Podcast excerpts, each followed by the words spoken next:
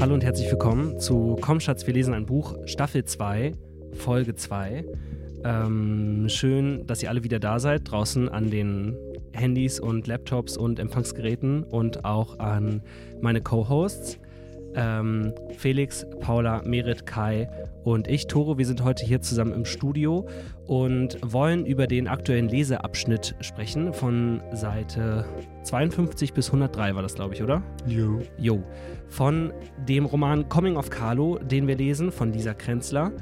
Eine kurze Content Note, ähm, ein Inhaltshinweis vorab.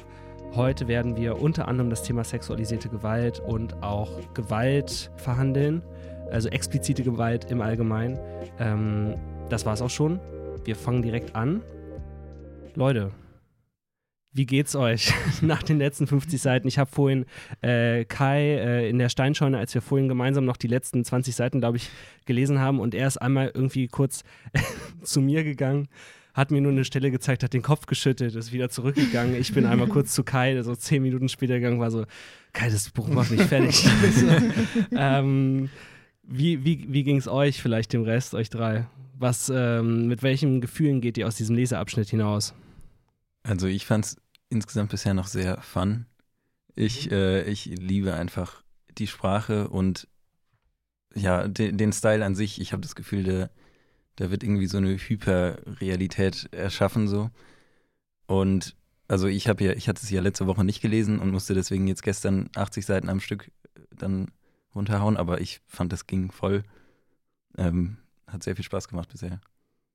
Hyperrealität merken wir uns, finde ich, find ich ja. einen guten Begriff. Da kommen wir vielleicht später nochmal drauf. Paula, bei dir? Ich gehe bei den, dem, was du zur Sprache sagst, komplett mit. Ich fand es aber, was so das, was passiert, angeht, wirklich auch extrem belastend und äh, wirklich ganz furchtbar in Teilen. Aber die, die Sprache und wie, das, wie der Roman gemacht ist, zieht mich auch voll rein. Also es ist eine Ambivalenz mhm. irgendwie. Mhm. Und bei dir, Merit? Ähm, ja, ich würde auch sagen, es nimmt einen gerade dadurch, dass die Sprache das nochmal so sehr verbildlicht, irgendwie noch mehr mit. Ähm, vor allem so in diesem ersten Abschnitt der 50 Seiten. Ähm, danach ähm, habe ich mich gefreut, dass neue Charaktere dazukommen, äh, die einem nicht unsympathisch sind. Ähm, und die man irgendwie auch so ähm, ja, mit denen man einfach sich lieber so verbündet in der Geschichte. Ähm, da gab es für mich jetzt die, in den ersten 50 Seiten noch nicht so viel zu holen. ähm, und jetzt kommen eben Charaktere, die irgendwie nochmal ganz andere Facetten ähm, irgendwie haben. Ähm, das fand ich sehr schön. Von welchen Charakteren sprichst du da? Ähm, halt zum einen äh, Gwen, die wird diese, ähm, wird äh, in diesen 50 Seiten eingeführt und ähm, den Vater von Gwen. Der Vater von Gwen ist extrem großartig. also, ähm, super. Wir haben, äh, wir haben ein Bedürfnis nach was, nach Identifikation, oder vielleicht nicht Identifikation, aber zumindest nach nicht, ein nicht abgestoßen sein, was erfüllt wurde äh, mit diesen beiden neuen Figuren ähm, Gwen eigentlich ja die als äh, Protagonistin oder als zweite Protagonistin ja mit geframed wird im Klappentext, den man online findet. Erst so auf Seite 70 oder 80 einzuführen, ist irgendwie auch ein krasser Move. Aber lass uns doch nochmal von vorne beginnen, um eine gemeinsame Gesprächsgrundlage zu haben und nochmal zu rekapitulieren, was ist auf diesen letzten 50 Seiten passiert. Ist vielleicht ein ganz guter Anlass jetzt. Möchte sich jemand daran versuchen und der Rest ergänzt einfach. Ich kann mich daran versuchen, wenn du möchtest, Tore. Kai, give it a shot. Ja, äh, und ich habe diese Nacht sehr schlecht geschlafen, deswegen, wenn ich zwischendurch anfange, irgendwie senil vor mich hinzureden, so, dann weist mich gerne darauf hin. Fällt eigentlich gar nicht auf, Kai. äh, naja, wo hatten, also was, was passiert? So, Carlo und die Jungs und die Gang äh, gehen irgendwie so fohlen ähm, denn sie wollen auf eine Party gehen mit den Mädchen, mit Mel und ihren Freundinnen. Und die Jungs, die trinken so Bier und Schnaps und so. Und die Mädchen, die trinken Asti. Asti habe ich wiedererkannt. Das ist so dieses extrem ekelhafte Gesöff, was nicht so wirklich Sekt ist. So, aber auch nicht so wirklich Wein. und halt auch so irgendwie so sehr stark so kodiert ist, so, ja, das holst du dir, wenn du dich halt als Mädchen mit 16 betrinkst. So. Sie holen sich halt Alkohol, dann gehen sie auf diese Party so. Und ähm, Carlo geht da halt hin mit dem klaren Ziel, Mel abzufüllen und mit ihr zu schlafen. Und dann gibt es auf der Party so ein bisschen Drama. So dieses Drama zwischen den Teenagern, das fand ich auch mal wieder sehr exakt beschrieben. Diese ganze Party ist sehr exakt beschrieben, so diese also dieses krass unwohle Gefühl, was ich so hatte, wenn ich so mit so 16 auf Partys musste. Mhm. Das war echt noch vor der Zeit, wo Partys mir Spaß gemacht haben, weil die halt so sind, wie da beschrieben. Diese ganze Party ist null Fun. Also das null. ist so das, null, ja. null. Ja. So, ne? Und ähm, naja, also dann irgendwann ist Mel halt übelst besoffen und Carlo geht äh, mit ihr zu ihr nach Hause. Sie kann kaum noch gehen so. Und dann vergewaltigt er sie. Also sie sagt irgendwie, ja, ich bin zu dicht, mach das bitte nicht. Und er macht's halt. Und es wird halt auch, glaube ich, überwiegend aus seiner, ja, nee, es schwankt so ein bisschen her. Also es wird aus beiden Perspektiven geschildert. geschildert. Und so aus seiner Sicht ist es halt so eine extrem verstörende, sehr objektivierende Sprache. So. Und du hast halt echt irgendwie so, du hast es halt echt irgendwie so vor Augen, wie er sich halt irgendwie so von sich, also wie beide sich halt irgendwie von sich selbst so abspalten, so, die eine als Opfer und der andere als Täter halt, um halt nicht so, nicht zu realisieren, was halt eigentlich passiert. Und das dann halt wieder so, und dann gibt es zwischendurch so in dieser Vergewaltigungsszene die Beschreibung von diesem Wecker, irgendwie, den, die ich kurz vorlesen will. Der Wecker auf Mels Nachttisch ist ein adipöses Hartplastikhuhn, das sich den Wanst mit Zifferblatt vollgeschlagen hat und nun auf der Seite fläzt wie ein römischer Senator. Als Krallen, Schnabel, Kamm und Kehllappen fungieren gelbe und rote Wülste. Ohne den bekloppten Huhnwecker wäre er längst gekommen. Und das ist für mich halt irgendwie so ein gutes Beispiel dafür, wie der Roman das halt immer wieder schafft, obwohl halt so Carlo der, der, der letzte Mensch ist, ähm, so das durch die Sprache halt einfach immer wieder zu schaffen, dass man halt wirklich bei der Stange bleibt. So. Naja, also dann er verpisst sich, äh, also er bleibt nicht über Nacht.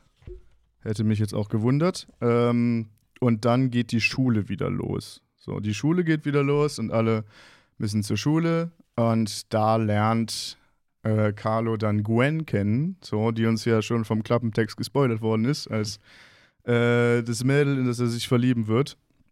Und sie lernen sich halt so kennen, ähm, dass er halt er versucht, ihr Notizheft, also nee, ihren Zeichenblock zu klauen aus ihrem Rucksack, weil er ein Idiot ist.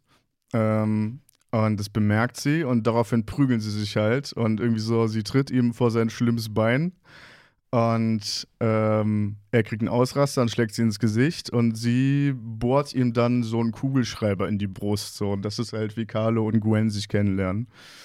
Und dann gibt's Love at first sight. Und dann gibt es halt noch ein kurzes Nachspiel, wo halt Gwens Vater äh, eingeführt wird. Robert oder Rob, äh, den wir alle sehr mögen. Rob Goldman. Ja, und es endet damit, wie sich halt Ilsa, Carlos Mutter und Robert äh, vor dem Büro der Schuldirektorin treffen. Danke, Kai.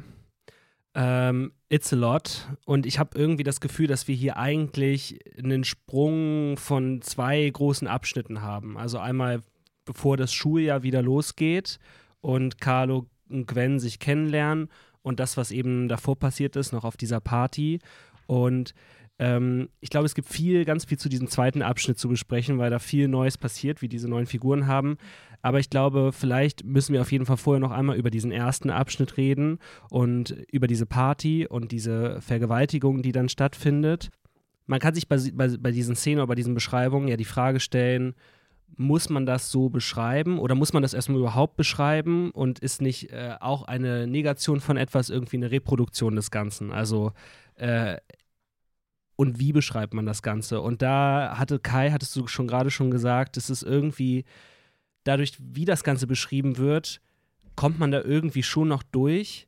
Aber ich, mich würden eure Eindrücke da voll interessieren. Was hat das, was auf diesen zwei, drei Seiten da passiert ist und wie das beschrieben wurde, euch über Carlo gesagt und über, über Mel gesagt? Wie habt ihr das wahrgenommen?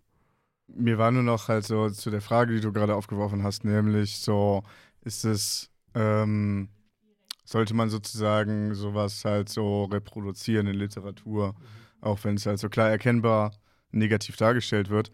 Ich finde es halt so, also der Roman so, wie Felix gerade meinte, so, der baut so diese Hyperrealität auf, wo teilweise halt irgendwelche Grashalme oder Farbklecks, also auf einer halben Seite beschrieben werden, so. Und ich fände es glaube ich, im Kontext dieses Buches speziell, so, ich will da jetzt kein allgemeines Urteil treffen, aber speziell im Kontext dieses Buches fände ich es dann doch schon ein bisschen komisch, wenn das Buch auf einmal an dieser Stelle dann halt so wegschauen würde. So, also dann wäre da halt einfach eine Lücke. Insofern würde ich schon sagen, die Szene hat voll eine Funktion und die hat voll ähm, ihre Relevanz in dem Buch bislang. Ja, würde ich auch sagen. Ich würde sagen, dass es dadurch, dass ich sage jetzt nochmal Hyperrealität, es ist halt alles so irgendwie, hat alles mehr Gewicht, würde ich sagen, als bei uns. Oder Details haben halt sehr viel mehr Gewicht und werden sehr viel deutlicher beschrieben und deswegen, ähm, ja, deswegen finde ich, es ist auch, also ich, ich, finde, man spürt auch an anderen Szenen. Ich habe ja die Szene mit der Schwester jetzt auch nochmal gelesen, die kannte ich ja letzte Woche nicht. Es ist halt, es ist halt irgendwie einfach alles drin, auch um zu schockieren teilweise. Oder also ob das die Absicht ist, weiß ich nicht, aber es ist irgendwie alles drin und ich finde, das, ja, das ist halt Teil von diesem Style, dass es so allumfassend beschreibt. Ja, ich finde es krass, wie Mel währenddessen einfach immer noch das so ähm, irgendwie rechtfertigt und ähm, ist in seiner ganzen Bildlichkeit von den Eindrücken, die man von Mel kriegt, super verstörend ist aber die Worte, die sie dafür findet, eigentlich so, so ähm, irgendwie versuchen, das zu romantisieren oder irgendwie ähm, ja als, als was Normales hinzustellen, weil ähm, äh, sie halt beschlossen hat, dass die beiden irgendwie halt jetzt zusammen sind dadurch. Es ist mir in der ersten äh, Sexszene, die die beiden hatten, auch schon aufgefallen, wo er dann auch Scheiß macht. Ich habe gerade nicht im Kopf was und sie einfach nur sagt, ich hoffe, er entschuldigt sich um, um irgendwie für sich selbst zu legitimieren, dass äh, sie jetzt da bleiben darf und dass sie so nichts verändert an, wie sie ihn wahrnimmt. Und das ist jetzt eigentlich eine Steigerung noch, noch davon. Mhm. Ich frage mich halt gerade, also ich bin nur, ich zum Beispiel aus so Medienseminaren oder sowas, kennt man ja gerade die Debatte um so Male Gaze und äh, wie man eben auf, auf sowas draufblickt. Und ähm, eine Antwort darauf kann sein, einfach so genau, wegzuschwenken oder nicht drauf zu schauen oder es nicht nochmal zeigen zu wollen. Aber vielleicht findet man hier so eine Möglichkeit, wie man wie durch so eine, wie durch so einen Zerspiegel vielleicht eine Form von Blick auf so etwas bekommt, der halt kein, äh, kein gaffender Blick ist. Ähm, ja, und also was mir gerade auch noch eingefallen ist, ähm, es gibt ja auch immer wieder gerade so Debatten über so Sexszenen generell in Filmen oder auch in Büchern so, ne? Und viele Leute, die sagen so, ich will das eigentlich nicht schauen so und das ist doch verschwendete Zeit. Und äh, ich bin auf jeden Fall der Meinung, dass diese Ansicht halt nicht stimmt. Also, also ich kann verstehen, wo der Gedanke herkommt, weil also ich, ich glaube, alle von uns haben schon mal Serien oder Filme gesehen, wo Sex halt einfach unangenehm dargestellt wird, weil du halt irgendwie so das Gefühl hast, dass, also weil du halt einfach weißt, da steht halt ein Typ der, hinter der Kamera und so die Kamera fährt halt so einzelne Körperteile ab, als wären das Gegenstände und das ist halt einfach unangenehm anzuschauen so. Und, aber wenn halt Sexszenen gut gemacht sind, dann erzählen die halt was über die Figur. So, weil also das ist ein, schon ein relevanter Teil von der Figur, wie diese Figur halt Sex hat. Und diese Sexszene erzählt halt über Carlo, dass er an Sex im Prinzip halt keinen Spaß hat. Also, dass er da halt irgendwie etwas sucht, was er halt nicht findet. Ähm, und was er dann, und jetzt, jetzt wird es halt übelst interessant, meine Freunde, ähm, was er halt findet in der Ausübung von körperlicher Gewalt er haut dann ja später in der Schule Gwen auf die Fresse, nachdem sie ihm halt gegen sein schlimmes Bein getreten hat. Und dann äh, fährt er zum See raus, um sich zu beruhigen. Und dann kommt halt diese Stelle, wo es so in seinen Gedanken heißt, es tut mir nicht leid, muss es auch nicht, hab's weder geplant noch entschieden. Natürlich wird Mom das anders sehen, schockiert sein, es unsagbar schrecklich finden. Schließlich kann sie nicht wissen, dass der Schlag in Gwens Gesicht Carlos ehrlicher Gefühlsausdruck die erste unbeschönigte Äußerung seines Innenlebens seit über einem Jahr war. Wie still es plötzlich war, absolute Ruhe, alle Gefühle auf Gwen übertragen und ich ganz leer, kein Druck mehr, nur Erleichterung. Als hätte er ewig auf genau diesen Moment gewartet, wie abspritzen, vielleicht sogar besser. Und irgendwie so, also nachdem er sie geschlagen hat, da steht irgendwie so dieser eine Satz, so er, er hat sie geschlagen. Also das ist halt etwas, was er halt sofort realisiert, im Gegensatz halt zu der Vergewaltigung. So, also das Versteht gar nicht, was er da macht. So. er oder er verdrängt zumindest halt so stark, so dass es halt Ja, also sozusagen- nicht entschuldigend, ja, sondern er. ja. Ja. Ich würde aber, glaube ich, schon sagen, dass er ähm, in der Lage ist oder auch schon verstehen kann, dass das für sein Gegenüber, also ich glaube schon, dass er versteht, dass sein Gegenüber das gerade nicht will oder gerade da keinen Spaß dran hat. Das ist ähm, jetzt nicht in der Szene, aber in der zweiten ähm, sagt er doch auch irgendwie genauso was. Ihr Gesicht sieht nicht so aus, als, äh, als fände sie das gerade gut, aber ist mir egal, ich, äh, ich fick die jetzt. Ähm, von daher würde ich, glaube ich, nicht ohne Einschränkung sagen, dass er nicht weiß, was er tut. Voll. Äh, Gut, dass du das sagst. Es war. Nee, war, war dumm.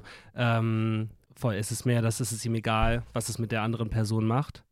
Ich glaube, der Gedanke kam eher dahin, mh, dass er nicht, er weiß, was er tut, aber er weiß vielleicht gar nicht, warum er das tut in dem Moment. Also dieses, diese Motivation von, also dass er dabei ja gar keine Freude empfindet, dass er auf dieser Party ist und er verhält sich halt, wie er irgendwie das Gefühl hat, dass sich so Dudes verhalten müssen. Ähm, und dass es natürlich aber schon genau weiß, dass, dass sein Gegenüber gesagt hat, ich will das nicht und ähm, dass er sie vergewaltigt. Und ihm muss das ja auch schon vorher klar gewesen sein, dass sie das eher nicht möchte im nüchternen Zustand, sonst hätte sie, also hätte er sie ja auch nicht ähm, vorher abgefüllt. Und es gibt ja auch dieses eine Mädchen an der Bar äh, während dieser Feierszene, die ihm das ja quasi anbietet, so wird es zumindest beschrieben im Buch. Ähm, und das lehnt er ab. Also wenn es ihm äh, um irgendwie so einvernehmlichen Sex oder generell ums, nur um Sex gehen würde, ähm, dann würde er, glaube ich, auf eine andere Art und Weise handeln. Ja, würde ich auch sagen. Also, und das zeigt für mich dann halt später diese Szene, wo er halt, ähm, wo er halt beschreibt, wie er halt die körperliche Gewalt erfahren hat. So nämlich halt so ein Gefühl, so, so des, des absoluten Gefühlsausdrucks. So, und das erste Mal, seitdem er halt so seinen krassen, seine krasse Sportverletzung hatte, dass er halt sozusagen was ein reales Gefühl nach außen trägt, so. Und dass er da halt etwas findet, so, was er halt im Umweg über den Sex halt einfach nicht findet. Also die, die ähm, Gefühle gegenüber Sex und die Gefühle gegenüber Gewalt sind quasi vertauscht.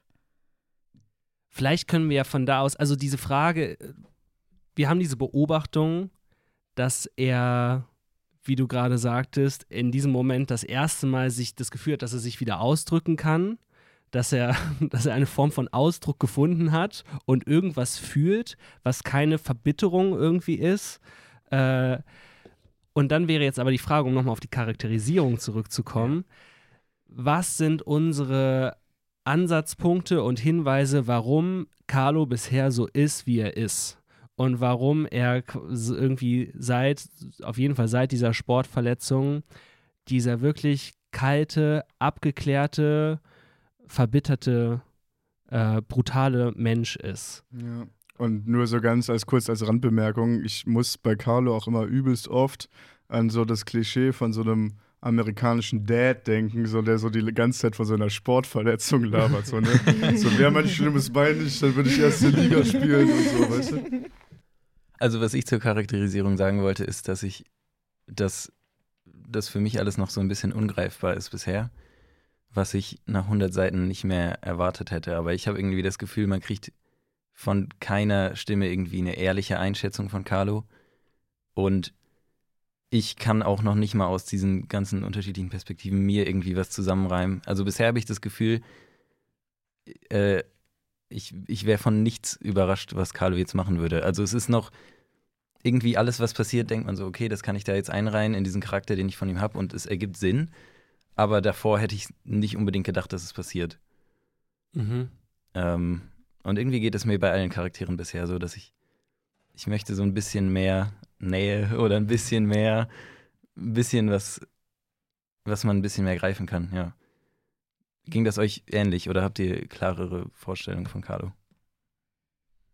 Ähm, ich muss sagen, so nach der, nach dem, was wir gerade besprochen haben, dachte ich mir auch gerade so, ähm, es wirkt ja alles, als wäre er einfach eine sehr ähm, kontrollierende Person, einfach der, also der es wichtig ist, Kontrolle zu haben, ähm, auch über, also über Emotionen und all das und als hätte er, äh, also als würde er nicht wirklich irgendwie mal darüber sprechen, wie es ihm geht oder irgendwie seinen Gefühlen freien Lauf lassen. Das ist alles irgendwie immer unter Kontrolle. Dazu passt ja auch diese, ähm, passen auch diese, äh, so, äh, diese Szenen mit Mel, weil er hat ja die absolute Kontrolle über Mel.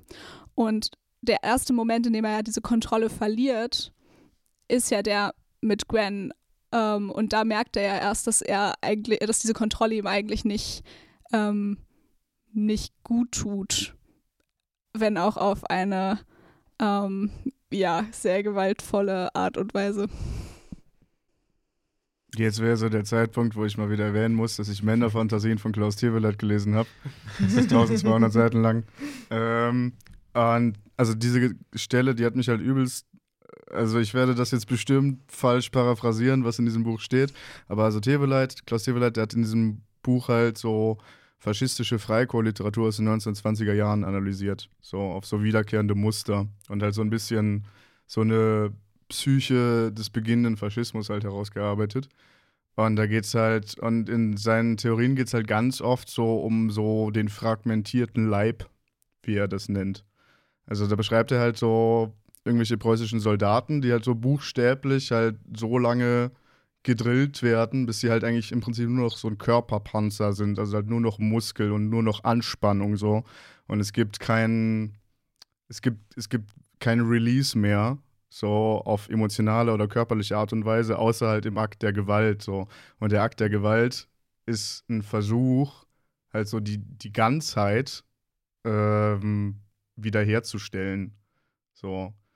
Und Carlo ist ziemlich buchstäblich ein fragmentierter Körper, denn sie haben ihm das Schienbein kaputt getreten. So. Und das ist halt so die körperliche Wunde, die er hat. So, die geistige Wunde, die er hat, ist halt so, er weiß halt nicht, wer er ist. Er weiß, er kennt seinen Vater nicht. Er weiß gerade eben erst, so wer, also wer sein Vater überhaupt war. So. Ja, so lange Rede, kurzer Sinn. Ich glaube, Carlo ist einfach ein verdammter Fascho. fertig mit dem Podcast. ähm, das war Coming of Carlo. Äh, danke für die, für die äh, Einschätzung, Kai. Ich, also mir hat das gerade sehr geholfen. Ähm, ja, auf den Punkt.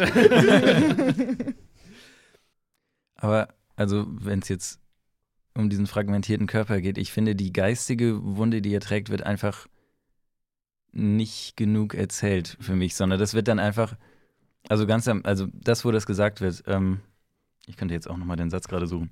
Äh, das ist die erste, die erste unbeschönigte Äußerung seines Innenlebens seit über einem Jahr. Das war so eine Behauptung, die habe ich dann hingenommen, aber es ist für mich aus dem vorherigen nicht ganz so hervorgegangen. Ich finde, alles, was aus seiner Perspektive erzählt wird, zeigt nicht irgendwie so eine super pessimistische, pessimistische oder verletzte äh, oder verletzte Weltanschauung, sondern der ist eigentlich so ein, der ist, der ist eigentlich ziemlich apathisch, habe ich das Gefühl, in den meisten Sachen. Und ähm, durchläuft irgendwie so Prozesse, aber ohne dass ich das Gefühl habe, okay, der hat jetzt eine super starke emotionale Neigung da in eine oder die andere Richtung. Aber dann wird das ab und zu immer gesagt, ach, äh, und ihm geht so schlecht und jetzt ist er irgendwie abends wieder traurig und muss rauchen oder also stark paraphrasiert jetzt. Aber ähm, die Momente sind für mich irgendwie nicht, äh, die, die haben nicht genug Setup aus dem restlichen Material. Ähm, ja, sehe ich auf jeden Fall auch so, weil man ja nie klare Informationen bekommt.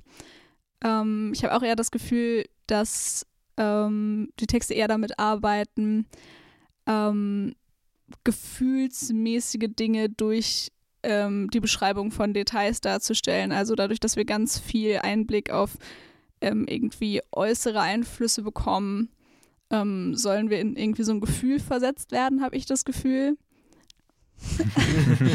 Ähm, aber wir kriegen eigentlich nicht erzählt, warum wir uns so fühlen sollen.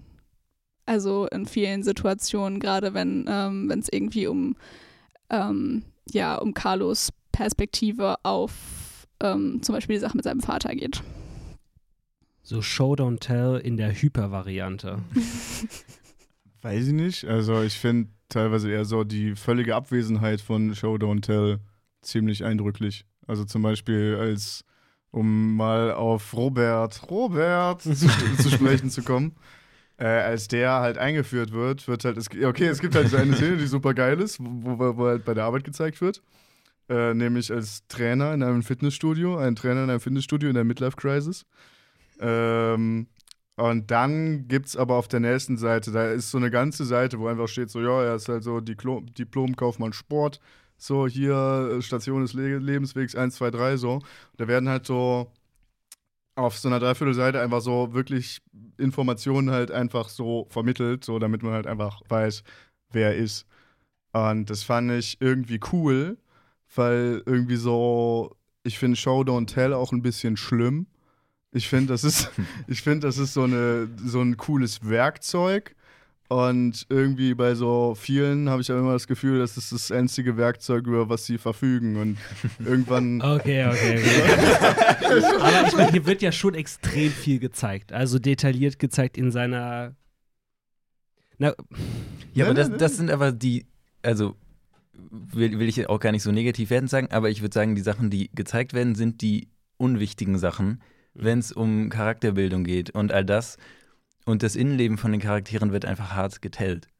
Und alles andere wird okay. geschaut, aber das ist dann eher so, was für magische Weisen Lisa Krenzler findet, um die Welt zu beschreiben. Und, äh, oder ich sehe also auf nicht jeden als Fall Mangel am, am Text, oder? nee, ey, ich meinte das Nee, gerade also- auch alles gar nicht unbedingt Ja, als Mangel so. Ich finde es halt, ich find's halt teilweise, also, ähm, also die, sie gibt sich halt schon unterschiedlich viel Mühe, so. Und es ist halt einfach so sehr. also, nee, also so Ganz Kai. so empfinde ich das beim Lesen. Und ich finde es extrem faszinierend, so äh, darauf zu schauen, was wo halt wie ist. So. Das, das, okay, lass uns dann da gleich nochmal reingehen. Wir haben nämlich noch eine Stelle, aber Paula, ich, du hattest vorher nochmal angesetzt. Du wolltest auch noch was sagen. Ähm, ah, als es um, um Carlo und warum er sich so verhält äh, ging, hatte ich ein bisschen den Gedanken, dass ich vielleicht sehr so holzschnittartig schablonenhaft daran gegangen bin, weil ich konnte mir eigentlich, glaube ich, schon sehr, sehr vieles, was er tut mit diesem äh, radikalisierten Konzept gewaltvoller Männlichkeit irgendwie schon ganz gut erklären. So. Also ich habe jetzt nicht krasse Überraschungen gehabt, wo ich dachte, das passt aber nicht. Ich finde schon, dass das irgendwie alles Sinn gemacht hat. Mit dem im Hinterkopf. Dass wir in Carlo einfach so verdichtet diese, wie es auf dem Klappentext hier steht, die toxische Männlichkeit äh, an einer Figur so vorfinden. Die ihn befällt wie ein Tier. genau. Die ein wildes Tier befallen. Ähm, dazu hatte ich auch nur noch einen ganz kleinen Gedanken, weil du das ja so meintest mit der, mit der Körperlichkeit und dass wir versuchen so zu psychologisieren mit der Figur, dass einfach so hier so viel Körperlichkeit auch beschrieben wird. Körperlichkeit ist so eine, spielt so eine große Rolle.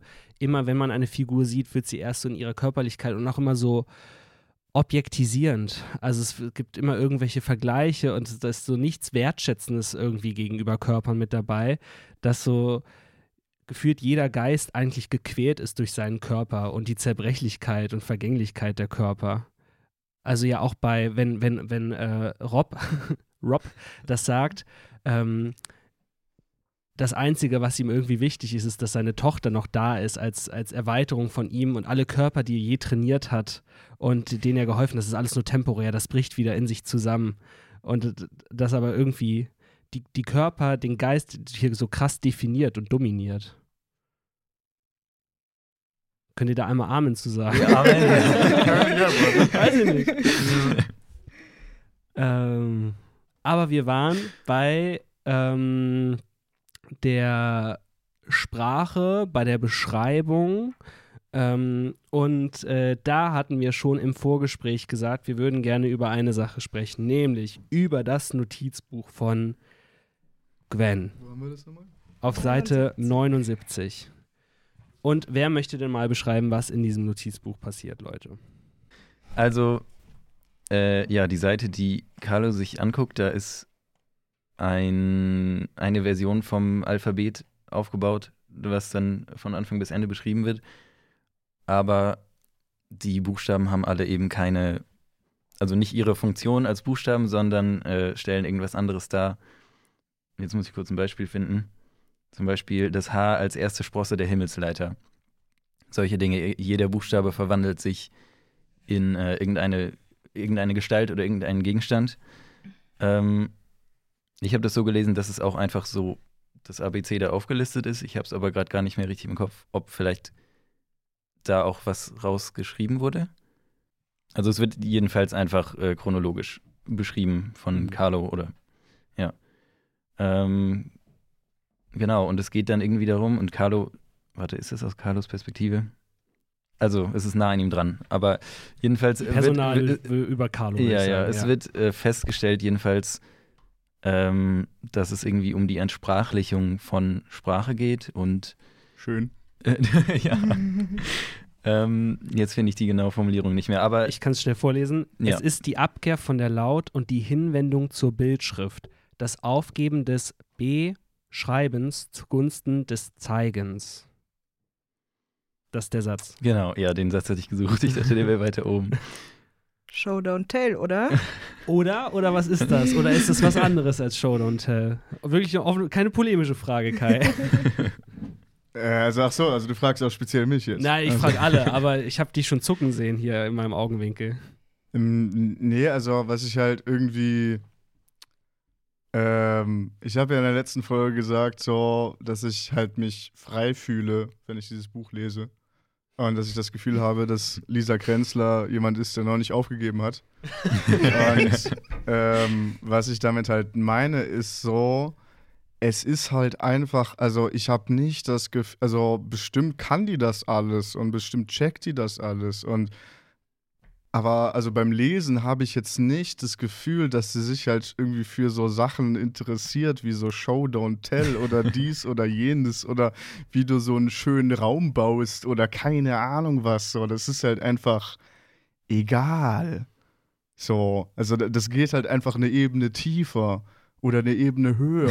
also, also je nachdem. Also es ist halt einfach auf einer anderen Ebene. So, als halt so Show, Don't Tell Sachen, so, weißt du? Ja.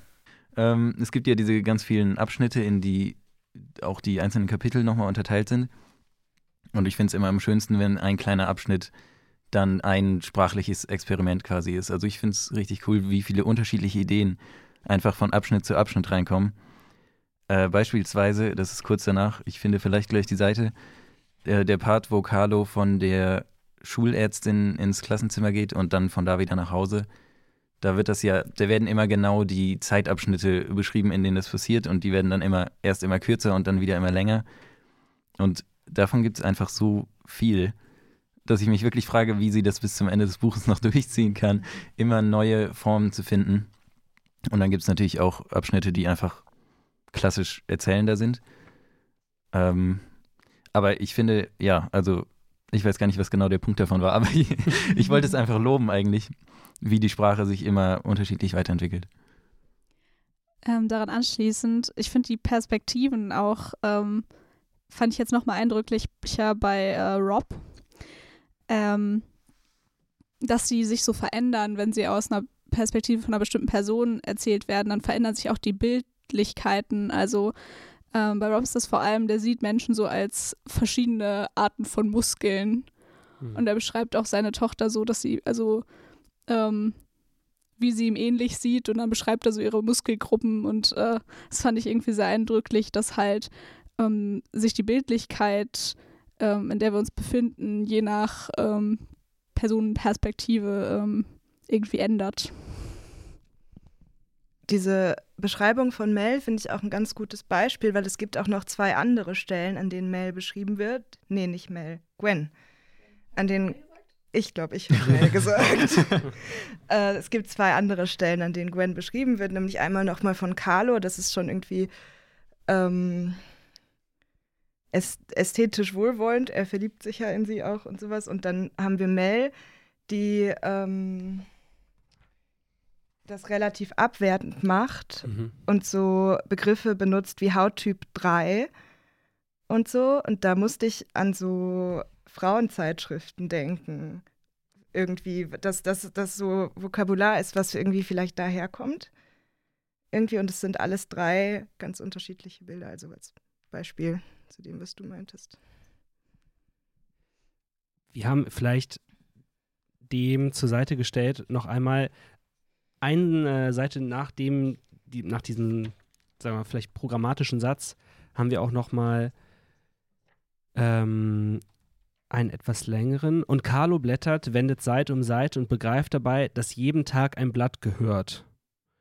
Gwen die Worte, die ihr Denken am jeweiligen Tag dominieren oder besonders herausstechen, sich den Stunden aufdrücken wie Titel, aufzeichnet, dass das Zeichenbuch ein Wortbilderbuch ist, das Ereignisse und Befindlichkeiten in satzstrukturlos, ungrammatischer Weise einprägsam festhält.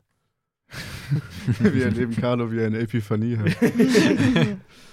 Das ist eine Frage, die ich zu der Charakterisierung von Carlo noch hätte eigentlich. Meint ihr, in diesem Abschnitt interessiert ihn das tatsächlich? Ich hätte ihn nämlich bis zu dem Punkt nicht so eingeschätzt. Und jetzt frage ich mich, ob das, ob das so rüberkommen soll, dass er das wirklich faszinierend findet oder ob das, Das gefragt, oder ob ja. er nur genutzt wird, um uns zu beschreiben, was er, was er da sieht und worum es in dem Notizbuch geht.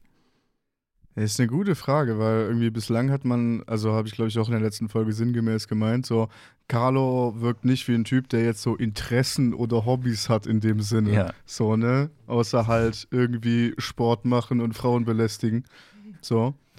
Ähm, ja, und deswegen weiß ich doch nicht. Aber ich fand die Szene auf jeden Fall äh, cool, allein aus dem Blickwinkel, dass halt so irgendwie so zu beschreiben, so ein Mensch verliebt sich in einen anderen Menschen so. Da bin ich mir auch voll gespannt, wie die das dann halt machen, so im Buch. Weil das ist, ich finde, das ist so ein bisschen wie, wenn du in ein Re Restaurant gehst und du bestellst dir eine Spaghetti Bolognese. So, weißt du? Weil das ist halt so, also das ist halt so der Klassiker. So, und das mag halt jeder. Und jeder hat so eine leicht andere Art und Weise, das zu machen oder auch nicht. So. Und also, Ja, das habe ich mir auch gedacht. ich habe nicht gut geschlafen. Wäre vielleicht, du wolltest auch noch was sagen. Sah grad so aus. Äh, nee, nee. Ich, äh, Sorry. Ist okay. Das, ich glaube, ich glaube, wir wissen ungefähr, wo du da vielleicht irgendwann mal mit hin wolltest. Also ich würde auch einfach äh, Lisa Krenzler an der Stelle oder, oder äh, der Erzählinstanz an dieser Stelle unterstellen, dass das jetzt gerade äh, ähm, Carlos Perspektive einfach nur ein Vehikel ist, um uns das poetologische Programm dieses Romans näher zu bringen. Mhm. Aber ich glaube auch, also, an, also wenn man, wenn man wirklich eine glaubhafte Figurenrede eines 17-, 18-jährigen Typen, der so drauf ist, haben will, also dann kannst du ja nichts mehr. Ich glaube, da, daran besteht einfach gar kein Interesse. Und Das meinst du vielleicht mit diesem, sie hat noch nicht aufgegeben, dass, das, dass, das, dass ich das auch nicht brauche. Ich brauche keine kohärent psychologische Figurenrede äh, oder Figurendenken von Carlo in diesem Moment, wenn er sich dieses Notizbuch anguckt, oder? Ja, aber dann frage ich mich, wie das im Verlauf noch sein wird, ob, ob der Fokus wirklich mehr auf der Sprache ist, Mhm. wenn uns auch das jetzt so vorgestellt wird als Programm des Romans, oder ob es um die Charaktere geht. Nämlich, wenn das der Fall ist, dass, dass wir auch wirklich uns emotional ja jetzt nicht unbedingt reinfühlen können, aber halt irgendwas verspüren für diese Charaktere, dann würde ich mir schon wünschen, dass es ein bisschen kohärenter ist vielleicht. Also ich habe die Vermutung, dass wir das nicht erwarten können. Ja, das kann sein. Weil also sonst haben wir bisher auf den ersten 100 Seiten, also wenn man jetzt, wenn man erzählökonomisch an diesen Text rangehen würde, wäre das halt also eine Vollkatastrophe, weil du hast halt so, du hast einen halben Schultag und eine Party und irgendwie einmal im Schwimmbad sein, so auf 100 Seiten. Das ist, da ist so. Ja, aber ich meine, ich meine, ich mein, du, du sagst es ja schon selbst so. Also, weißt du, Erzählökonomie. Ja, nein, so, ich ne? meine, deshalb- lass hier dieses Das kalte, ist- lieblose Wort Es mal auf ist der Zunge liebloses Wort. Deshalb, das möchte ich ja gar nicht von dem Text, sondern ich glaube, der Text macht halt genau dieses.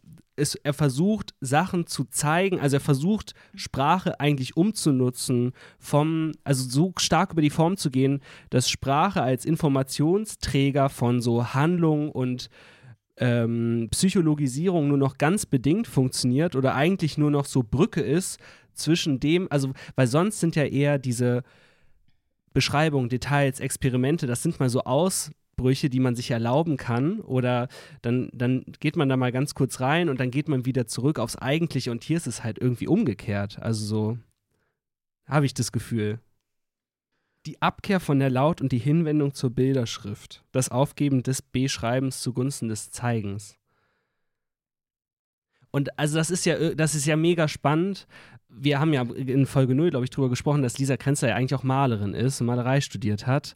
Und ähm, dass sie hier natürlich, also wenn sie sagt, sie möchte nicht mehr, oder wenn dieses, in dieser Text sagt, oder also wir, wir, gehen jetzt davon aus, dass das irgendwie ein Programm ist, was wir auf den Roman übertragen können. Das ist jetzt natürlich auch eine Unterstellung. Aber wenn wir jetzt von dieser Prämisse einmal ausgehen, äh, dann ist es ja eine Paradoxie, in die man sich da hineinbegibt, die halt schmerzhaft ist und nicht auflösbar, woran sich vielleicht dieser Text bisher abarbeitet. Wenn du halt sagst, ich möchte dir etwas zeigen und nicht beschreiben, dann ist natürlich Text und Schrift das falsche Medium dafür. also dann, dann male ich halt oder dann zeige ich halt. Und hier sieht man vielleicht den Versuch, wie das aussieht, mit Worten etwas zu zeigen und nicht zu beschreiben, was aber natürlich in sich schon nicht funktioniert. Aber das ist, glaube ich, das, was hier so ultra spannend ist.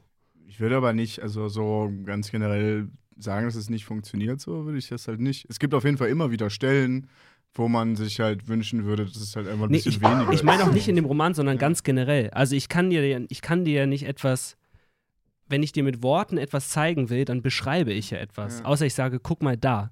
Aber in diesem Text muss ich dann ja, muss ich dann ja schreiben, was passiert und ich muss irgendwie mit einer ganz kleinen Auswahl irgendwie. Also ich, ich, ich, ich muss ja immer eine Auswahl treffen von dem, was ich dir zeige und was nicht. Und hier werden einfach, äh, vielleicht, indem man die Gewichtung da ganz anders macht, als man die sonst machen würde, so nach klassischen Textwerkstattskriterien oder ja, also, Prosa-Regeln. Ich mein, um, beim, um meinem eigenen Hippie-Gelaber von vorhin mal zu widersprechen. so, es, es gibt so kleine Stellen, zum Beispiel bei so der Schlägerei zwischen Gwen und Carlo wo so halt so hyper, hyper genau, aber auch nicht genau und übelst verschwurbelt das Blut beschrieben wird. So. Aber es wird nie das Wort Blut gesagt. Es wird ne? nie das Wort Blut ja. gesagt, es wird einfach nur Blut beschrieben in halt auf, ne, auf Arten und Weisen, auf die ich definitiv nicht gekommen wäre. So. Und da habe ich mich tatsächlich dabei ertappt, wie ich mir so dachte, so Krenzler, jetzt packen Sie die Staffelei mal weg. So. und erzählen Sie mir einfach, da ist Blut. So. Aber da, also sehr spannend. Ich, ich rede mich jetzt vielleicht ganz kurz, stoppt mich einfach. Aber diese, das ist ja eine Haltung gegenüber Sprache, die so super ambivalent ist, weil sie einerseits Sprache ja ablehnt als, als Medium, als Form der Kommunikation. Wenn du irgendwie sagst, ähm, beschreiben und schreiben und Text ist eigentlich reicht nicht aus. Und darin, dass du irgendwie versuchst, immer was Neues. Also wenn du sagst Blut, Blut ist halt, das wurde hunderttausendmal geschrieben, dieses Wort. Und du siehst es halt und checkst, okay, das ist Blut. Aber was das eigentlich tatsächlich bedeutet, wenn jemand brutal aus der Nase blutet, du kannst ja schreiben, sie blutet brutal aus der Nase, aber du hast keine, keine konkrete Vorstellung. Also weißt du, das, es macht körperlich nicht mehr so viel mit dir oder mit mir auf jeden Fall.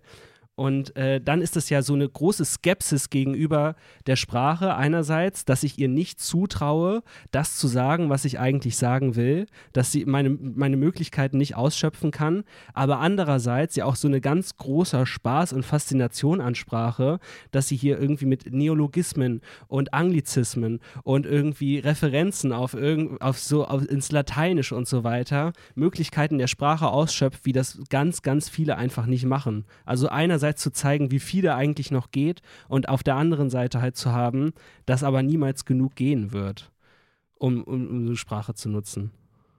Soll ich ja. weitermachen, oder? ich weiß nicht. Erzähle ich Quatsch? Nö. Nee. das ist auf jeden Fall kein Quatsch.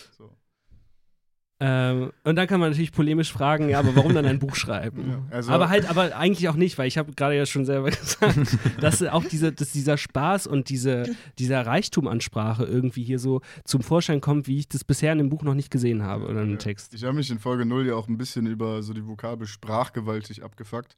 So, weil, äh, und ich kann es auch immer noch nicht gut genug beschreiben, was mich daran halt so stört. Also einmal natürlich, dass es halt einfach eine Floskel ist, so, und dass es schon lange jedwede Bedeutung verloren hat, dieses Wort, durch seine Floskelhaftigkeit. Und das ist aber auch so auch das, was hier drin in, in, in dieser Bibel hier, die hier vor mir liegt, äh, passiert. Hört es euch nochmal an. ähm, das ist so das Gegenteil von dem, was so irgendwie so jetzt so ein so ein Literaturredakteur vom Spiegel oder so, was die meinen, wenn die sprachgewaltig schreiben. So, das ist so, es ist so, also das meine ich auch so mit so, es, es ist, es ist, es ist halt einfach nicht. Also das Buch interessiert sich halt nicht dafür. Also, ich ziehe die Worte dann auch immer so in die Länge, um zu betonen, dass sich das Buch nicht dafür interessiert. So, ich hoffe, es ist klar. Ja, also wir labern jetzt hier auch fast eine voll. Stunde, ne? Ich glaube, wir sollten an der Stelle so ganz langsam den Schluss finden. Ähm, Kann ich noch eben meine, meine Theorie aufstellen, in welchem Jahr die, die Handlung stattfindet? sehr gerne. Oder, Felix. also ich weiß auch nicht, ob wir nein, nein, da, dafür Okay. ist auf jeden Fall noch Zeit. Weil wir ja letztens drüber geredet hatten, da war, glaube ich, unsere einzige Referenz ähm, The Chronic von, äh, von Dr. Dre von 1992. Und jetzt haben wir ein paar mehr Marker bekommen. Einerseits äh, die Sternensinger-Zeiten. Das war 1994 und 1995. Und dann. Aber gibt es die nicht auch immer noch? Oder? Nein, nein, aber ich meine, das, das waren die Zeiten, in denen äh, Carlo und seine Gang als Sternsinger aktiv ah, waren. ja, okay, ah, okay, alles klar. Ja, genau. Okay, da ich sind die Jahre. Nein, nein. Ja, nee, nur Ja. in den zwei Jahren. Fair, ja. ähm, Entschuldigung, Felix, ja. Dann zum Ende hin, als äh, Gwen sich einen Kaffee kauft, bezahlt die mit, äh, mit Pfennigstücken. Die wurden Anfang 2002 abgeschafft. Das heißt, wir wissen, es spielt spätestens September 2001.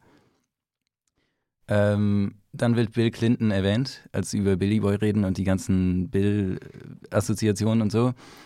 Und einer von den beiden Freunden sagt, ja, Bill Clinton kriegt jeden Tag einen geblasen, was sich ja auf den, äh, auf die Monica Lewinsky-Affäre bezieht. Die war 1998. Das heißt, wir sind irgendwo in diesem Zeitraum. Und ich würde jetzt äh, Aber stand da nicht auch sowas wie, er sollte noch gar nicht wissen, wie Recht er damit hatte oder sowas?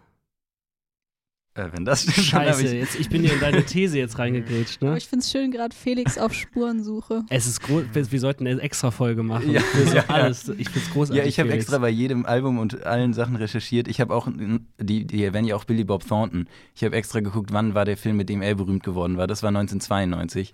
Das war leider keine extra Hilfe. Also, ich meine, generell hat dieses Buch einfach so massive Prä-9-11-Vibes. So. Ja, Es ist halt einfach sehr eindeutig, dass 9-11 noch nicht passiert ist. ja, und ich glaube, es ist auch prä-2000 wahrscheinlich, weil ich glaube, sonst würde das mehr Erwähnung finden, wenn gerade die Jahrtausendwende schon gewesen wäre. Deswegen, ich, ich bin im Moment für 1999. Ich muss jetzt nochmal gerade das finden mit Bill Clinton. Felix versucht parallel noch seine eigene These zu widerlegen.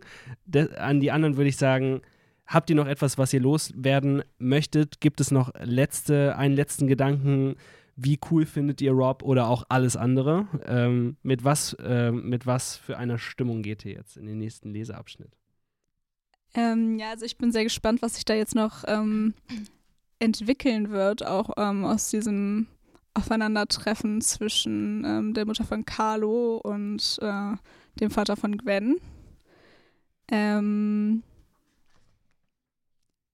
ich denke, wir werden jetzt auch wahrscheinlich mehr Szenen bekommen, in denen Charaktere aufeinandertreffen. Es gab jetzt auch die letzten 100 Seiten viel so Einzelszenen.